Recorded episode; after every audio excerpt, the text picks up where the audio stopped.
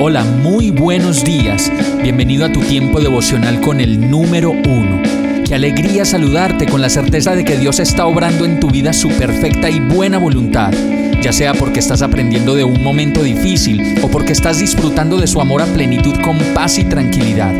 Llegó la hora de tomar tu Biblia, pues de seguro Dios te va a hablar, te va a reconfortar y lo mejor de todo, te va a dar las respuestas que estabas buscando. ¿Qué esperas? Vamos, súbete de una vez en este pequeño pero eterno vuelo devocional con destino al cielo. Y el mensaje de hoy se llama Permanezcan en mí. Juan 15:4 dice, Permanezcan en mí y yo permaneceré en ustedes. Así como ninguna rama puede dar fruto por sí misma, sino que tiene que permanecer en la vid, así tampoco ustedes pueden dar fruto si no permanecen en mí.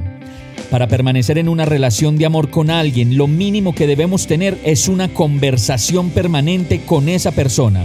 Pues si no le hablamos y si no nos dirigimos la palabra, tarde que temprano terminaremos siendo unos completos desconocidos. De esa misma manera necesitamos encontrar una estrategia de comunicación con Dios que nos permita permanecer, como lo dice este verso, a su lado y con una conciencia completa de su presencia en nuestras vidas. Ese camino que nos permite ver transformaciones diarias se llama la oración y la verdad no se trata de hacerlo a nuestra manera ni por nuestros propios medios, pues precisamente la oración es dependencia de Dios. Y por eso dice el verso que así como ninguna rama puede dar fruto por sí misma, sino que tiene que permanecer en la vid, así tampoco podemos dar fruto si no permanecemos en él. Muchas personas siguen orando y pidiendo a Dios sin tomarse el trabajo de leer su palabra o de conocerle mucho más como la persona que es. Y la verdad, la Biblia dice que el anhelo de Dios es que le conozcamos.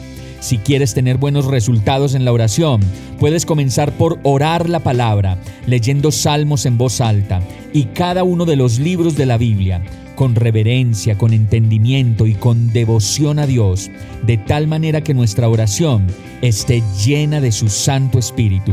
Vamos a orar. Amado Dios, como lo dice tu palabra, tú me conoces, tú me examinas, lo sabes todo de mí. Cuando me acuesto, cuando me levanto, mis trajines y descansos, todo lo conoces.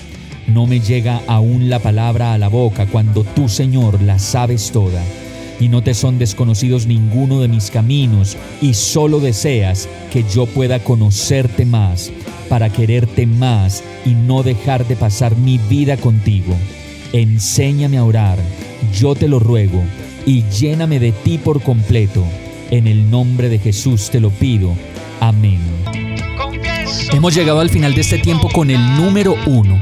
No te detengas, sigue meditando durante todo tu día en Dios, descansa en Él, suelta los remos y déjate llevar por el viento suave y apacible de su Santo Espíritu. Solo compártelo con quien lo necesite y ames.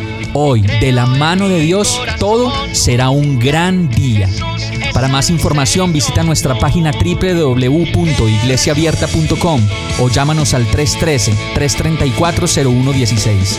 Oramos y rogamos para que cada día te enamores más de Dios y para que no pares de pasar todo tu tiempo con el número uno